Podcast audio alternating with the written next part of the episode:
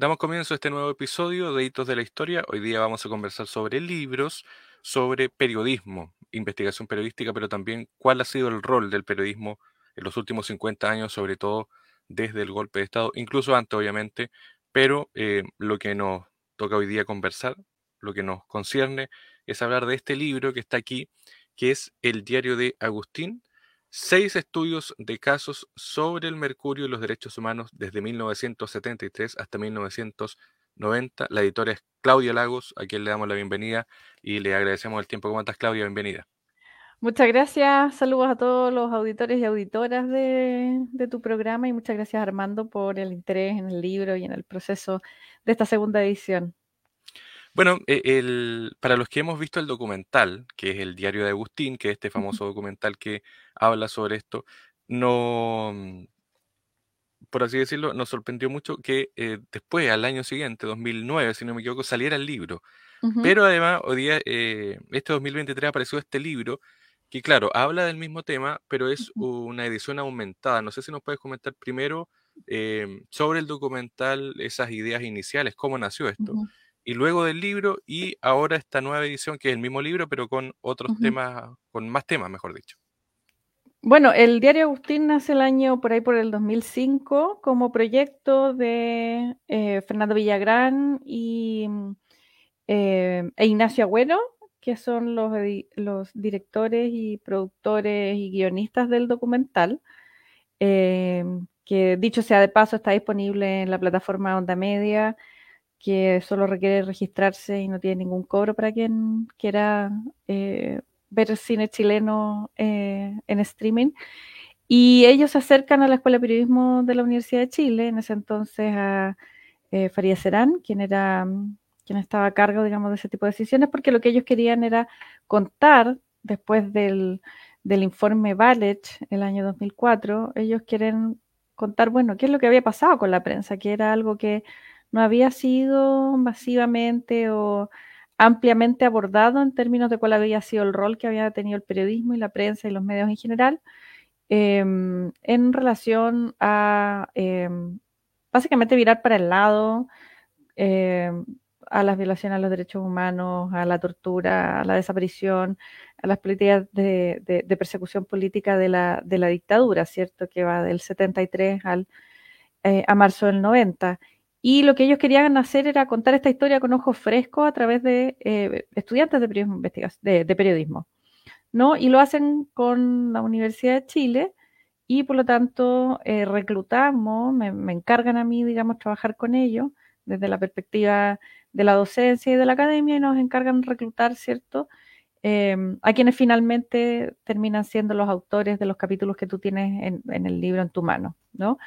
Y por lo tanto se va contando esta historia a partir de, em, de esta mirada, si se quiere, eh, de periodistas en formación o ya terminando su formación. Y, em, y junto con el documental, por lo tanto, salen sus trabajos de fines de título, que luego, gracias a la gestión de tanto de la universidad como de la misma editorial LOM, eh, se traduce en un libro que también es publicado el año 2009. A propósito del, y cada uno de los autores, ¿cierto?, toma un, toma un caso en particular eh, para ahondar, ¿cierto? Aun cuando también trabajamos en equipo, la posibilidad de caracterizar y describir y construir además y, e identificar las fuentes importantes que habían sido fotógrafos, editores, reporteros, corresponsales del Mercurio desde el 73 y de sus medios asociados también, desde el 73 hasta el año 90. Y bueno, a propósito de los 50 años eh, que se cumplieron, que se conmemoraron el 2023 del golpe de Estado de septiembre del 73, eh, tanto la editorial como la universidad y nosotros mismos también nos entusiasmamos mucho con la posibilidad de revisar este texto, porque siempre, siempre los libros uno, uno se queda con, faltó esto, en fin, ¿no? Y además, tanto el documental como el libro habían tenido una vida propia, ¿no? Habían, habían crecido, habían viajado, han sido relevantes para la formación de eh, profesionales en el periodismo en distintas escuelas de nuestro país y además había material nuevo, ¿no? Había un capítulo que no había tenido la oportunidad de ser publicado en la primera versión, que es el de Raúl Rodríguez sobre eh, la cobertura del diario El Mercurio al Comité Pro Paz, eh, pero también habían pasado cosas con el mismo libro y con el documental que ameritaban, ¿cierto?, dar cuenta de que lo que estaba pasando eh, hoy día, 14, 15 años después. Y, mm, y por lo tanto, y además dialoga, ¿cierto?, con la, con, la preocupación que hay respecto de la credibilidad en el periodismo y la credibilidad en los medios, así como también con las preocupaciones que tienen que ver con eh, el contexto de eh, ruidos informativos o desórdenes informativos, tiene distintos nombres en la literatura, ¿no? O sea, sin ir más lejos, durante el 2003 sesionó esta comisión asesora para, para el Ministerio de Ciencia y Tecnología y el Ministerio Secretarial de Gobierno sobre desinformación. Entonces también eh, hace eco, ¿cierto?, de la inquietud, de la, de la preocupación respecto de la propaganda, la, desinformación, la mala información, etcétera. Por ahí fueron, eh, muy resumidamente, las motivaciones tanto del documental y el libro en su primera, su primera vida, digamos, así como también en esta segunda edición. Estamos conversando con Claudia Lagos, que es la editora de este libro, que está ahí, eh, El diario de Agustín, seis estudios de casos sobre el mercurio y los derechos humanos desde 1973 a 1990. Es un libro que, como decía Claudia, tiene muchos capítulos, es decir, tiene cerca de 450 páginas.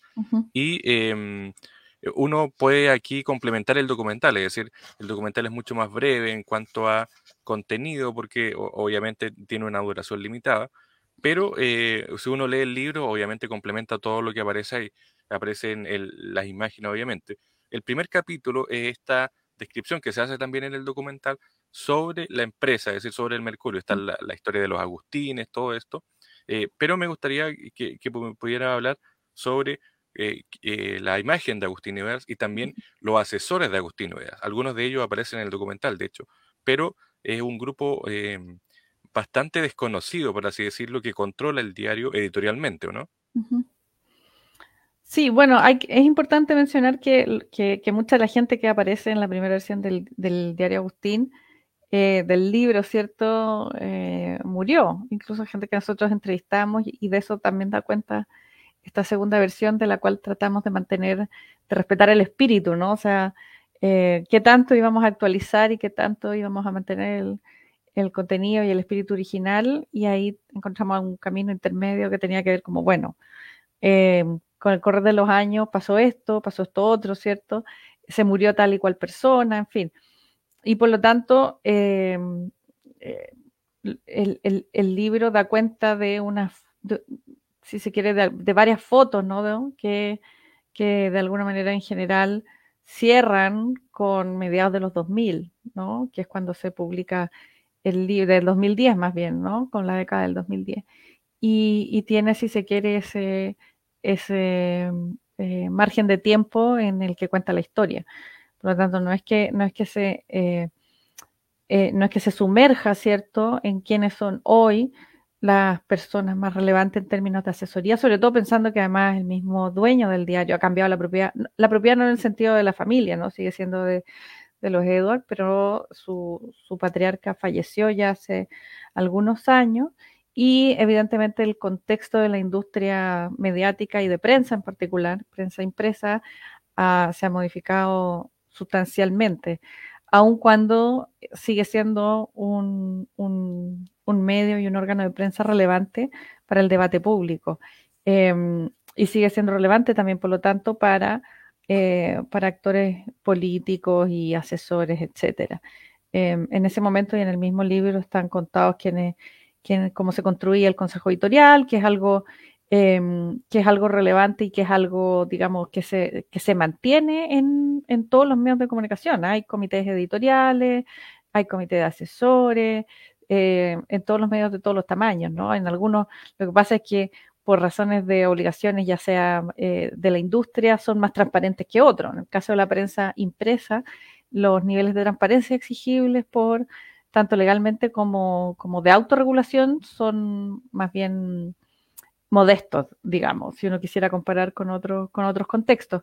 Eh, por lo tanto, el, libro y también el documental en parte se eh, hace referencia a quiénes eran esas redes de influencia, de contacto, de asesorías que, mm, eh, que estaban, digamos, más o menos vigentes hasta la década del 2010. eh, lo que da cuenta más bien de patrones, más que hoy día decir, bueno, Pepito y Juanito son los que están, eh, digamos, detrás del, de quienes hoy día gestionan eh, el grupo de diarios, ¿no? Bueno, hay también cuando uno lee el libro, hay varios temas que están dedicados a historias específicas que em, se tratan sobre todo en, el libro, pero hay una que eh, hizo noticia este año justamente por la demora que tuvo la justicia en nuestro país en concretar mm. la sentencia en el crimen de Carmelo Soria. Eh, ¿Cuál es el rol que juega el Mercurio? ¿Cómo lo presentó el Mercurio ese, ese crimen? Em, ¿Y qué ha pasado? ¿Qué pasó finalmente con esta historia que demoró prácticamente casi 50 años en tener justicia la familia de Carmelo Soria? Sí, bueno, el, el, caso Carmelo Soria y cómo la prensa en general eh, dio cuenta del, del, secuestro y asesinato, o, bueno, primero de la aparición del cuerpo, ¿cierto? De, de quien fuera, eh, quien fuera eh, un, ciudadano español y funcionario de organismo internacional que fue secuestrado, torturado en la casa de Locurro, ¿cierto? Y luego apareció en su auto en, un canal y la prensa en general dio cuenta del hecho como si fuese, como si hubiese estado eh, conduciendo borracho, insinuó que había infidelidades, en fin. Eh, bueno, ese, capítulo en particular, ese caso en particular que lo investigó a fondo em, la periodista María José Vilches, y que además fue, el caso, eh, fue precisamente uno de los capítulos más difíciles de cerrar precisamente por lo que tú mencionas, ¿no? Porque tuvo novedades durante, hasta ahora, hasta muy recientemente, en el cual se, finalmente se sancionan y quedan a firme las condenas y, las pruebas, ¿cierto? De que, eh, como siempre lo dijo la familia, incansablemente, y, los abogados de la familia, em, había sido secuestrado, torturado y asesinado por agentes de la, de la DINA. Em, ahí eh, María José aborda no solamente los diarios del Mercurio, sino que también la tercera, que tiene una aproximación más bien desde lo policial y con, para los tiempos, una relativa mayor suspicacia respecto de las fuentes oficiales y respecto de la versión oficial. Entonces eso también es interesante ver cómo en el caso de Carmelo Soria y cómo en, en, otro, en otros momentos también, eh, la prensa en general e incluso los mismos medios del, del Mercurio van incorporando matices que están dadas también por los contextos políticos en los cuales el diario se va desenvolviendo. Em, evidentemente, y es parte de lo que trata este libro, de, contribuir, de develar, de dar cuenta, ¿cierto? Es que la prensa no contribuyó, eh, la prensa, digamos, con autorizada, ¿no?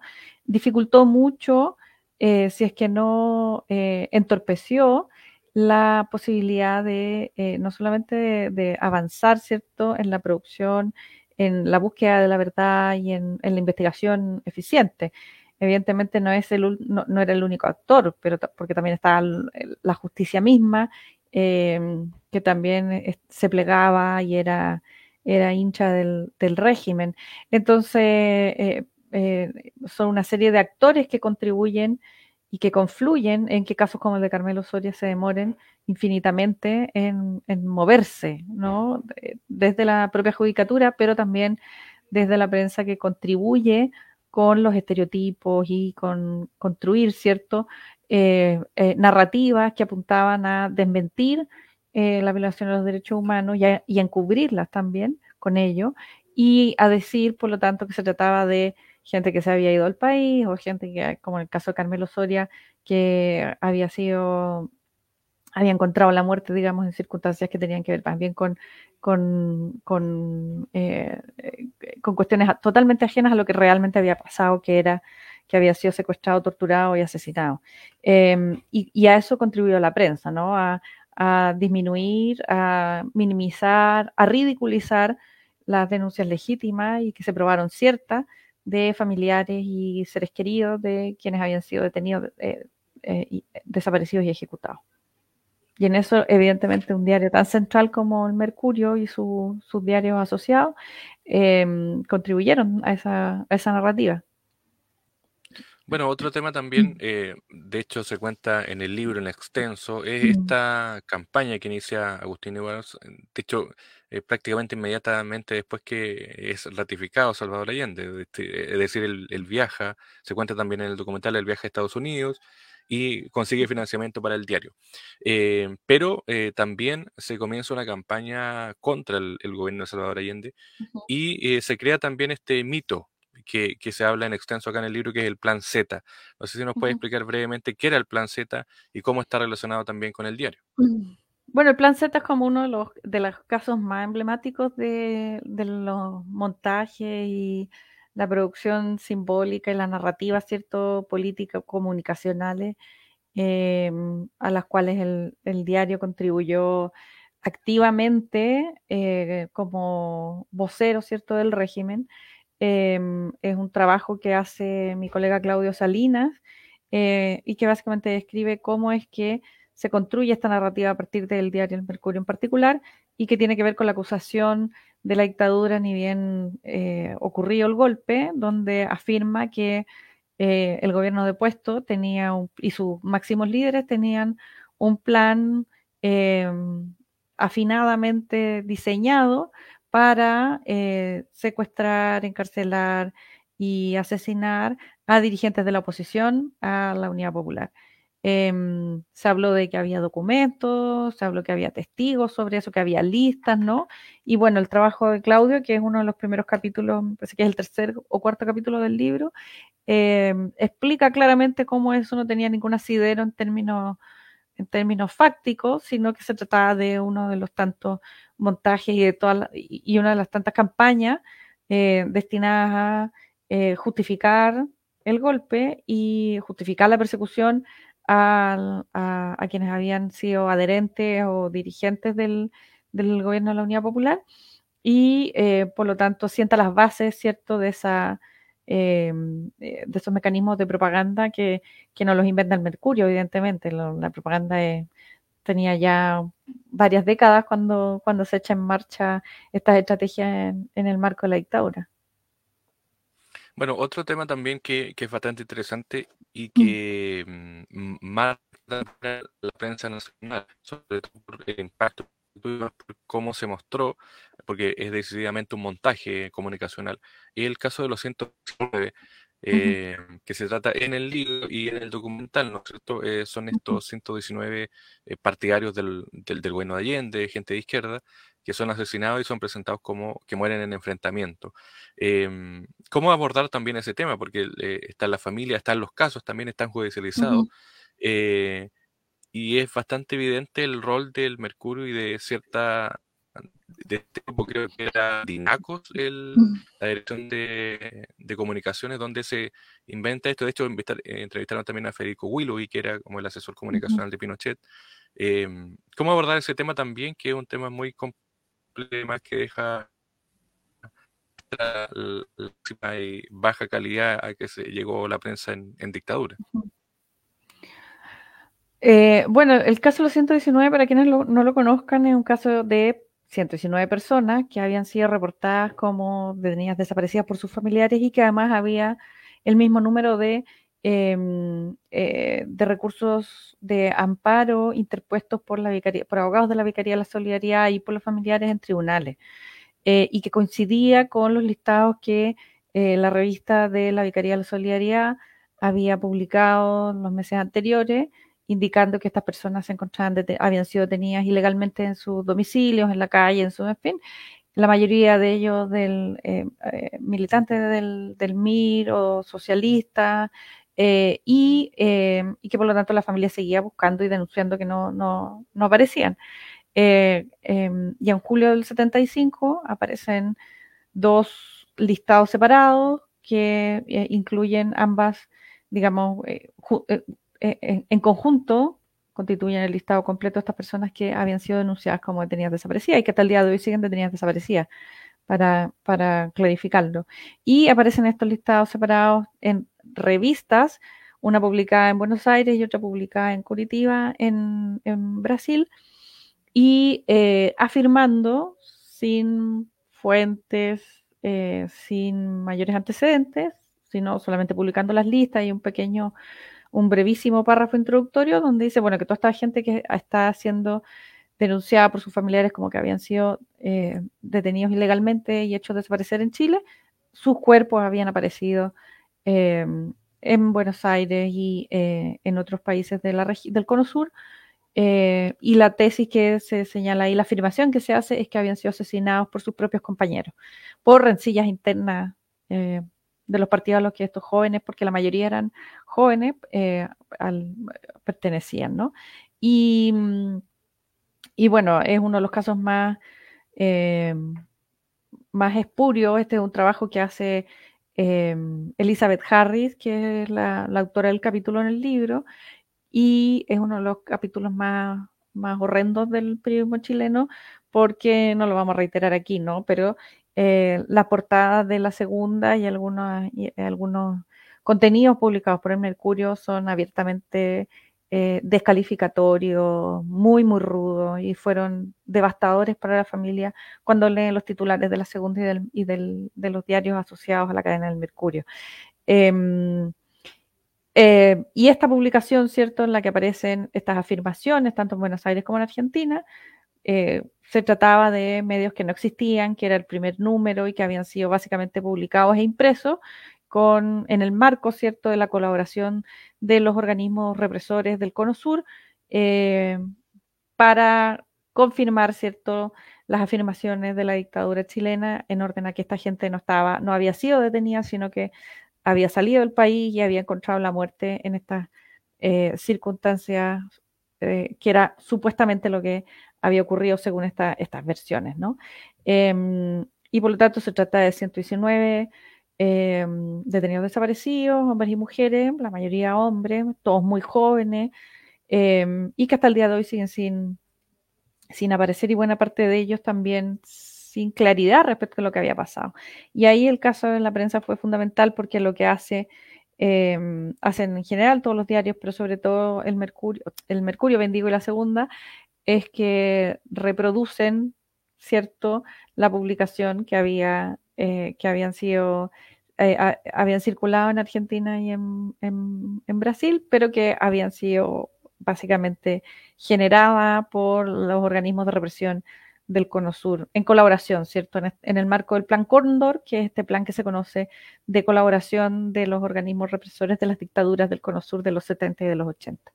Eh, y es tal vez uno de, de, los momentos más oscuros del periodismo y de los medios chilenos en, en la historia del periodismo chileno.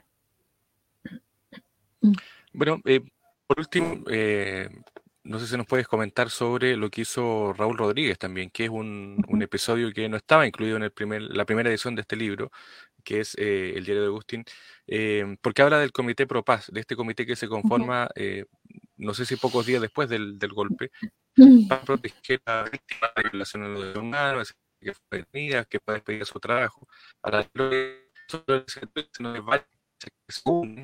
para ayudar. Em, ¿Qué vamos a encontrar en ese, en ese capítulo que es agregado ahora a, este, a esta nueva edición del libro?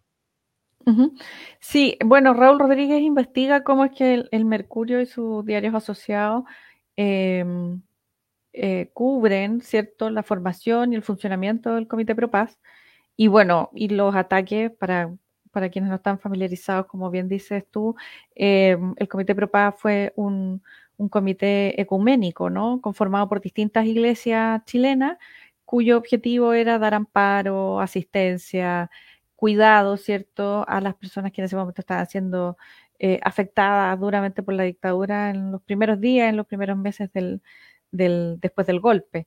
Y, bueno, y lo que sucede es que eh, eh, la Junta ataca, digamos, severamente el funcionamiento eh, del comité ordena disolverlo incluso, que es lo que finalmente hace que la Iglesia Católica, este era un comité ecuménico, por lo tanto no tenía la estructura, si se quiere, que le da luego la Iglesia Católica a la Vicaría de la Solidaridad, que en tanto vicaría, por lo tanto, tiene una serie de protecciones legales en tanto eh, organismo ah, creado al amparo de, la Iglesia Católica. El, otro comité no tenía un amparo legal, que era lo que sí le daba la estructura a la Iglesia Católica y que permitió que, que funcionara la Vicaría de la Solidaridad. Em, y por lo tanto el Comité Pro Paz, que básicamente sienta las bases de lo que luego haría la Vicaría, de presentar recursos de amparo, de tener abogados, de tener asistentes sociales que pudiesen atender a, los familiares, a los sobrevivientes, ¿no? Que, que, siguieran causas judiciales, que documentaran, ¿cierto?, las denuncias, en fin, esas primeras, la semilla de eso está en el Comité Pro Paz, que era este organismo ecuménico, que fue duramente torpedeado por, no, no solamente verbalmente, sino que en términos administrativos, o sea, expulsaron a, a, uno de sus fundadores, como fue el padre presbiteriano Helmut Krenz, entre, otros eh, entre otros eh, mecanismos de, hostigamiento, ¿no? que llega incluso a la orden de disolución del comité eh, por parte de la dictadura y lo que hace es cierto que la Iglesia Católica, bajo el mando del cardenal Raúl Silva Enrique, formara formalmente una vicaría que recogiera el trabajo del comité, eh, la amparara en la estructura de la Iglesia Católica, que tiene una serie de otras prerrogativas legales, ¿cierto?, que, que ampara el funcionamiento de las estructuras de la, de la Iglesia y, y, permite que eche a andar, ¿cierto?, esta, esta estructura post eh, Comité Pro Paz. Y por lo tanto, ese, esos, esos, primeros, esos primeros meses en que funciona el Comité Pro Paz, que no habían estado eh, totalmente documentados respecto de cómo es que esta campaña de, de descrédito, de ataques permanentes, de decisiones administrativas que terminan afectando cierto su continuidad y la seguridad incluso de sus propios de sus propios trabajadores y de sus propios fundadores eh, eh, encuentra un eco entusiasta en el diario y en sus diarios asociados también. Em, y de ahí, por lo tanto, el, aporte cierto del, capítulo de, del colega Raúl Rodríguez que, que, reconstruye y que hace, digamos, eh, teje esta historia que puede ser muy breve, pero muy intensa y que da cuenta luego, por, por lo tanto, de la relación que establece eh, la dictadura desde el minuto uno con los organismos que intentan eh, proteger, dar asistencia, dar asistencia legal y documentar, ¿cierto?, desde el primer minuto cuáles son, em, digamos, eh, las violaciones, las persecuciones em, de la dictadura hacia todo lo que oliera a disidencia. Claudia, la, la ahí está, eh, el título, estudios de casos sobre el mercurio y los derechos humanos, em, eh, junto a otros periodistas. Eh, ¿Cómo podemos adquirir el libro, Claudia? No sé si está en digital o está solamente en físico. Ambos. Eh, LOM Ediciones tiene disponible tanto el libro físico está en librerías, está también en la librería de Ediciones LOM, que está en el centro de Santiago. Pueden también adquirirlo digital en el sitio web lom.cl. Así que nada, anímense, es un texto que puede parecer de historia, pero que nos habla mucho hoy día también de el rol de la prensa, el rol de los medios, el rol del periodismo en la configuración de nuestro debate público. Muy bien, pues Claudia Lagos, eh, ella de académica eh, y esto el día de con nosotros. Claudia, gracias por y bueno, éxito también